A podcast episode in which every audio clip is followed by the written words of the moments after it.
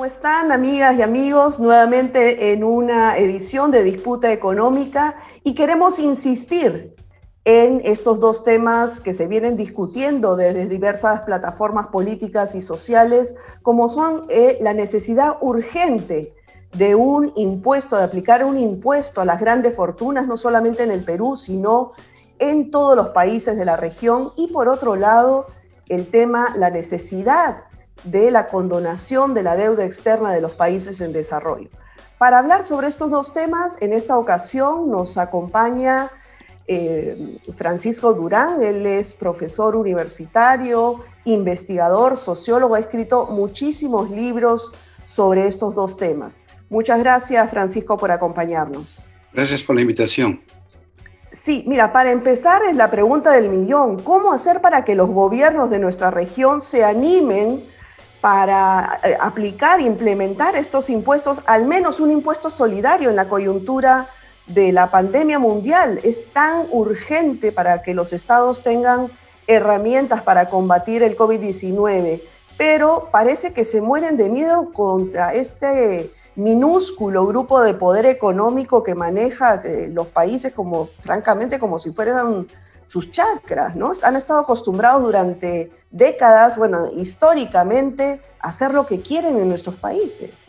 Y han estado predicando de que ellos pagan muchos impuestos, cosa que no es cierto, o han estado exigiendo que le den facilidades para transferir dinero al exterior, a los paraísos tributarios, donde no hay fiscalización ni mayor pago de impuestos, incluso ha ido al extremo de poner un impuesto a la renta que sea la misma tasa para todos, ricos, pobres, eh, multimillonarios, pero creo que todo eso está llegando a su fin en medio de la pandemia y en medio de esta crisis del modelo neoliberal que ya venía pronunciándose desde la crisis de 2008 y 2009, pero que ahora, digamos, este, eh, se va acentuando un poco más, ¿no? Hay, mayor, más cantidad de fisuras en este muro que han construido. Y creo que la respuesta a tu pregunta es que no hay otra. O sea, ¿a, quién le vas a cobrar más impuestos? Eh, el, el COVID-19 está generando un gasto enorme, ¿no es cierto? Hay, hay que reactivar, hay que eh, emitir bonos, ayudar a las pobres, ayudar a, las pymes, en fin, rescatar empresas para que no colapse el empleo. Y al mismo tiempo este, hay, hay menor recaudación porque se ha paralizado la actividad económica con, con, con las medidas este, ¿no? de, de, de, reclusión, como le llaman ahora, ¿no? La, eh, en esas circunstancias eh, vas a tener un problema fiscal. Ya estamos en medio de un problema fiscal y por lo tanto en algún punto vas a tener que pensar cómo, cómo reordenar el sistema tributario. Y por sistema tributario me refiero a, los tipos de impuestos y las tasas. Ya no vas a poder recaudar aumentando el impuesto general a las ventas. Ya no vas a recaudar aumentando el impuesto a, a, productos como la cerveza, los licores, la gasolina, ¿no? lo que llaman el impuesto selectivo al consumo en el Perú. Este, no quieres tocar las actividades económicas porque están recesadas, ¿no? aunque yo pienso que algunas de ellas sí se pueden tocar y voy a explicar cómo. Este, aunque también ahí hay resistencia de los grandes grupos, sobre todo los que mueven dineros al exterior. Entonces, finalmente queda un impuesto a la riqueza, en la forma de propiedades, en la forma de altos ingresos, en, la forma de, bienes de consumo de lujo. Hay distintas fórmulas, se están discutiendo en toda América Latina, el Perú no es una excepción y, por lo tanto creo que es el momento de, aclarar las cosas, que el sistema es regresivo, se apoya en impuestos indirectos, que pagan la mayoría. Eh, no es cierto que los pobres no pagan impuestos, que es lo que los ricos dicen, pagan el IGB, ¿no es cierto? Pagan la gasolina, lo cual son dos impuestos durísimos. No pagan mucho impuesto a la renta porque tienen bajísima renta aunque los asalariados sí. Entonces, ¿qué queda? ¿Qué queda? Que, tributen más, ¿no? A, terminar este privilegio eh, eh, que tienen, este, y, ese, me parece que es el, camino. Ahora, eh, hace unos días hubo un encuentro virtual de congresistas de diferentes bancadas progresistas de la región donde coincidían en hacer una cruzada latinoamericana, porque las realidades en, en, nuestros países es muy similar. Por ejemplo, Fernanda Vallejos, congresista de Argentina, comentaba que el 70% de la riqueza de estos pequeños grupos de poder ni siquiera eran declarados al fisco, ¿no? Eh, por ejemplo, también eh, un asambleísta, Pavel Muñoz, de Ecuador, comentó que según este estudio de la CELAC, más de 100 mil millones de dólares de estos eh, pequeños grupos habían salido a paraísos fiscales en los últimos años. Ahora, si finalmente los gobiernos deciden, se ponen los pantalones, como se dice, y deciden enfrentar este minúsculo grupo de poder que atemoriza a través de, los medios de comunicación y de todas sus herramientas que tienen, ¿no? Como tú bien sabes, pero bueno, dicen, ok, vamos a poner un impuesto al menos solidario, único por esta, en esta coyuntura de la pandemia. Pero entre que sale esto, la normativa, todos estos capitales fugaron a paraísos fiscales. ¿Cómo hacer para retenerlos? Claro, ahí tenemos dos problemas, ¿no? Que la, pandemia la genera miedo y las propuestas obviamente de, que tributen más eh, los ricos o, tributen más la propiedad que tienen en sus distintas formas, ¿no?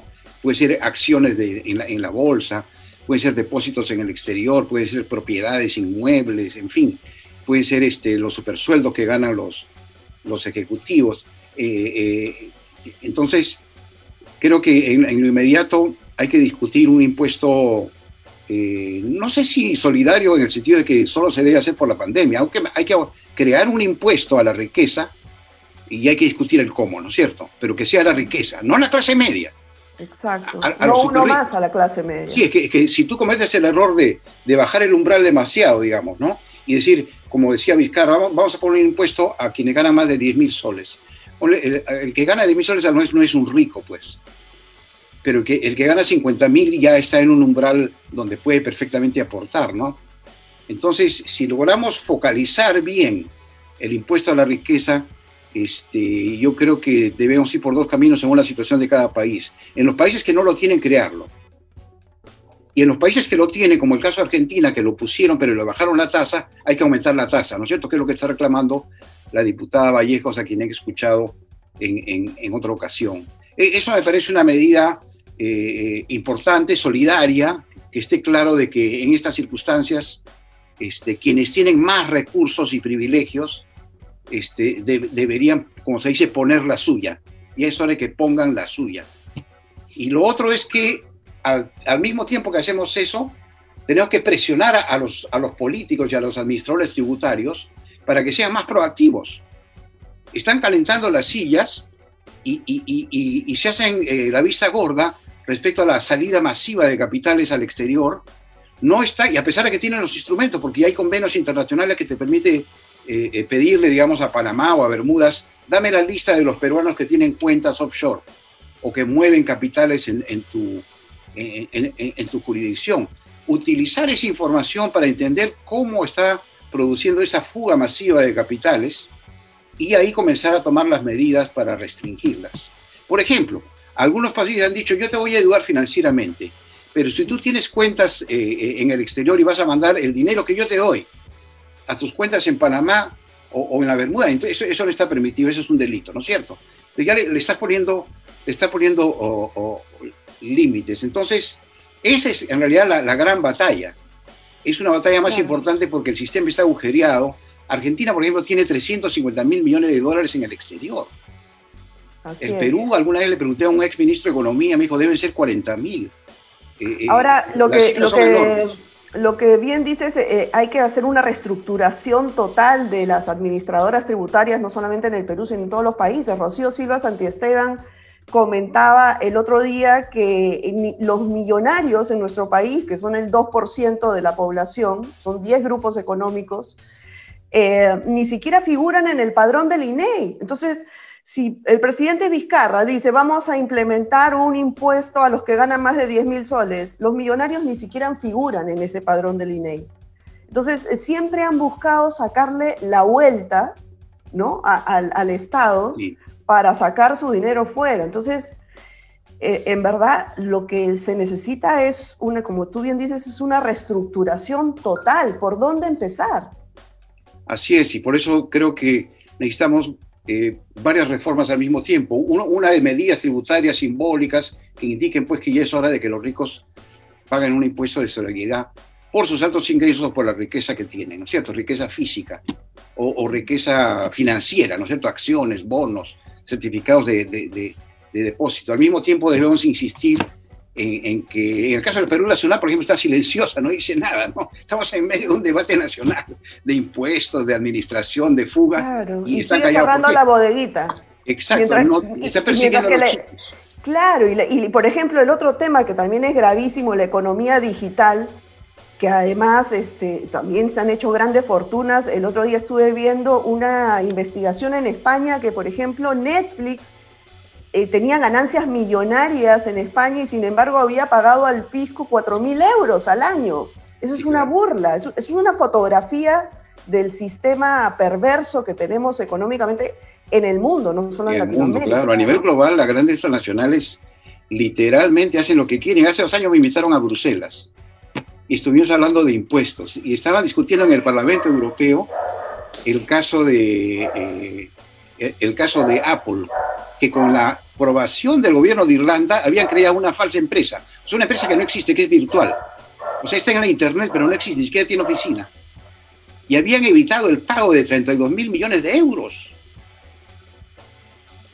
Incluso cuando yo fui al Parlamento, el representante de, la compañía se negó a ir.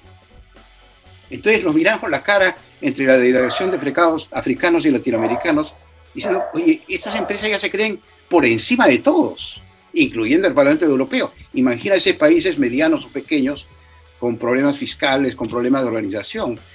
Es nuestro caso también eh, en las empresas que no pagan deudas tributarias. Fíjate el caso de Telefónica de España. El 2001 se hizo una fiscalización.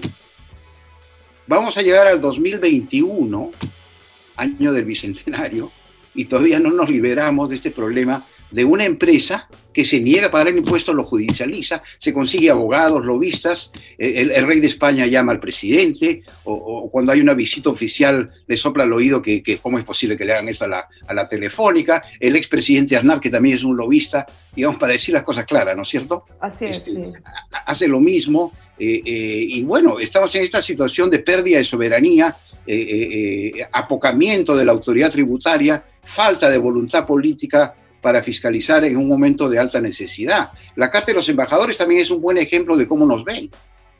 Ahora, si hemos llegado a, esta, a este punto en el sistema económico mundial, es porque justamente la clase política ha sido perfecta, han sido, digamos, eh, eh, herramientas del poder económico y han hecho lo que han querido. Entonces, ¿usted cree realmente que con esta clase política, que es la de siempre, ¿Puede haber algún cambio real?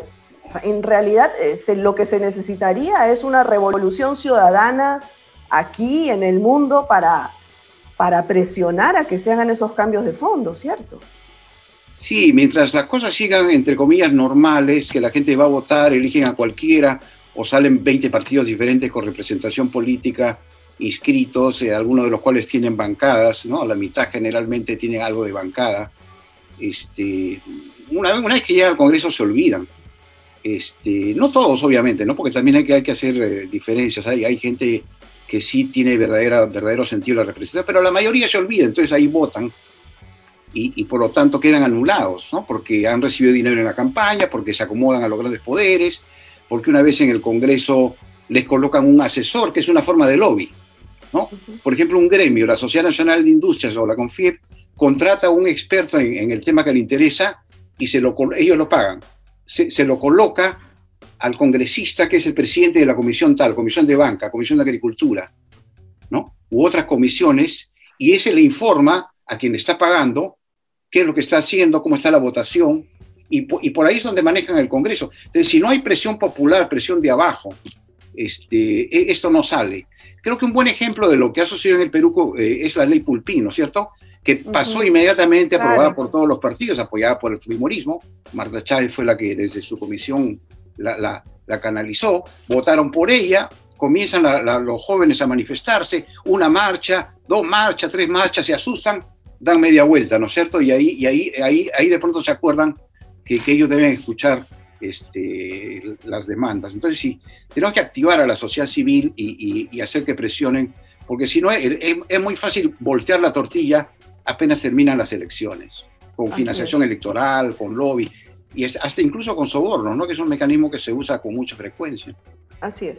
Ahora, pasando a este segundo tema igual de importante, que es la necesidad en, medio de esta coyuntura de pedir la condonación de la deuda externa de los países en desarrollo. ¿De, qué forma podríamos hacerlo? Porque ya la mayoría de, los países de nuestra región está nuevamente endeudándose con el Fondo Monetario Internacional y, con una deuda además atrasada. Entonces, ¿esto cómo, cómo se puede resolver?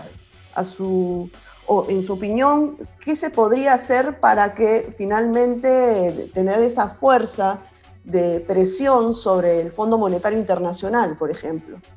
Sí, volvemos al, al, punto inicial del diagnóstico, ¿no? ¿Qué pasa en la situación fiscal? Tienes un gasto elevado, tienes una recaudación baja, ¿cómo financias esa brecha que se está abriendo necesitas este, financiación, puedes emitir bonos, como ha hecho el Perú, y un punto en que esos bonos no son suficientes, tiene que prestarte. Entonces este, va a haber cada vez más dificultad para pagar la deuda externa acumulada o la deuda externa que se está acumulando en medio de la crisis de la, de la, de la pandemia y puedes llegar, como llegamos en los años 80, a un punto en el cual ya no tienes la capacidad para poder cumplir con tus obligaciones financieras. Eso es una historia que ya la conocemos desde los años 80 y, sabemos que eh, estas deudas no solo nos, nos, obligan a gastar una cantidad enorme de recursos eh, eh, para poder pagarlas y, que la, tendencia del sistema es, uno, yo negocio contigo, particularmente si tienes un problema de deuda, pero no negocio con todos. Sin embargo, ellos, los organismos internacionales, los bancos, ¿no? privados, y los gobiernos que lo apoyan, esa tríada, sí tiene capacidad para coordinar. Estas son las instituciones de Washington, ¿no? Entonces, en esa simetría donde acá hay tres gigantes, digamos, que manejan los recursos internacionales y, que tienen, te tienen endeudado, digamos, ¿no? Y que no te quieren hacer concesiones, frente a uno solo, este, eh, estás en una posición de ventaja, porque si no pagas te aíslan. Y si te aíslas, entras en una especie de, de espiral hasta que te ponen de rodillas. Entonces, hay, hay, que aprender esa lección del pasado y así como a nivel nacional debemos generar formas de movilización y presión de abajo hacia arriba, a nivel internacional también podemos hacer eh, lo mismo, porque la cuestión son las reglas, quién escribe las reglas o quién decide cómo modifica las reglas. Lo que van a hacer, vas, sé que te voy a dar crédito por ahora porque lo necesitas, como han hecho en el caso del Perú con Vizcarra, ¿no es cierto? Aquí además es caserito de Washington, ¿no? Es, es, el grupo de línea es muy importante para, para Trump y, la diplomacia peruana juega ese rol, digamos, casi subordinado, ¿no? Este, eh, en, en, el hemisferio. Entonces, este, eh, te, dan crédito, te ayudan, al, principio estás bien, pero como esta es una crisis estructural de mediano plazo, que no sabemos cuándo llega realmente una verdadera recuperación, se va a ir profundizando. Así es. Y ahí va a estallar el problema de la deuda. Entonces, ¿qué, qué, falta nos hace, ¿qué falta nos hace UNASUR? ¿no? Te escucho y, pensaba, claro, eh, nos, desarmaron en la región, desarmaron UNASUR. Eh, los buenos alumnos, los buenos, exacto, los buenos alumnos como el gobierno de Vizcarra o, el de Iván Duque, por ejemplo, tienen ayuda financiera inmediata, pero claro, negocian con uno y otro y siempre con, con la sartén por el mango, ¿no? Entonces lo importante que dices de, de, organizarse, no solamente desde las bases para presionar a sus gobiernos, sino desde los gobiernos de los, los estados latinoamericanos para enfrentar a estos eh, grupos históricos de, de, poder, ¿no?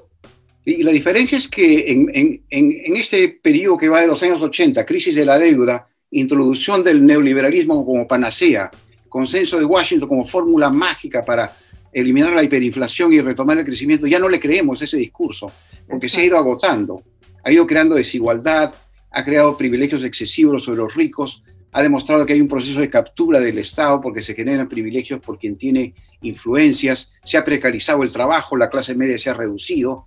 Este, no, claro, nosotros hemos tenido una bonanza, pero ya, ya otra vez estamos en situación normal, ¿no?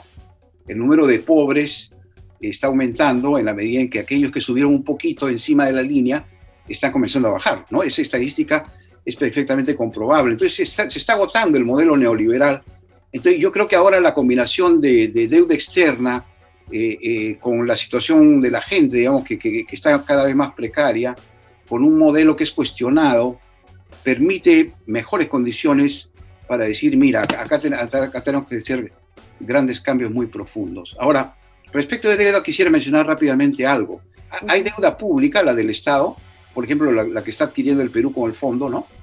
Y hay la deuda privada, que se ha acumulado muchísimo, porque los grupos de poder han aprovechado que había muchos recursos financieros en el mercado mundial, se han prestado y han comenzado a comprar. Y ellos también van a tener un problema para pagar. Entonces también hay el peligro de que cuando lleguen a ese punto de insolvencia, digamos, los grandes grupos como Rodríguez Pastor, ¿no es cierto?, que están muy endeudados, o el comercio, digamos, ¿no? que está a punto de cambiar de mano. Que está en, quiebra, ¿no? Está literalmente quebrado, ya, ya, ya llegó al, al, final, y así hay varios, así hay varios. Podríamos hacer una lista, ¿no? Este, van a querer decir al gobierno, sálvame, porque yo genero el empleo, ¿no es cierto? Ayúdame con mi deuda. Entonces también ahí hay un tema de discusión de política de deuda, de, ser claros en que no utilicen los pocos recursos que ya tiene el Estado para estar salvando a empresas que ya están virtualmente quebradas, ¿no? que es la, la deuda privada. O sea, ellos quieren socializar las pérdidas. Bueno, bueno, Paco Durán, muchísimas gracias. Como siempre, es un placer escucharte tus opiniones tan, tan lúcidas. Ahora, como bien dices, creo que la conclusión de todo esto es, acá no dependemos de la buena voluntad de la clase política ni de los grupos de poder económico, dependemos de la articulación de las organizaciones sociales, de la ciudadanía, de la sociedad civil, que hagan valer sus derechos. Creo que va a ser la única forma para poder eh, hacer un cambio profundo, ¿no? Cierto, cierto, estoy de acuerdo con esa premisa. Bueno, muchísimas gracias por tu participación nuevamente y nos vemos en una próxima oportunidad. Gracias. gracias por la invitación nuevamente. Chao amigos, muchísimas gracias, gracias por acompañarnos.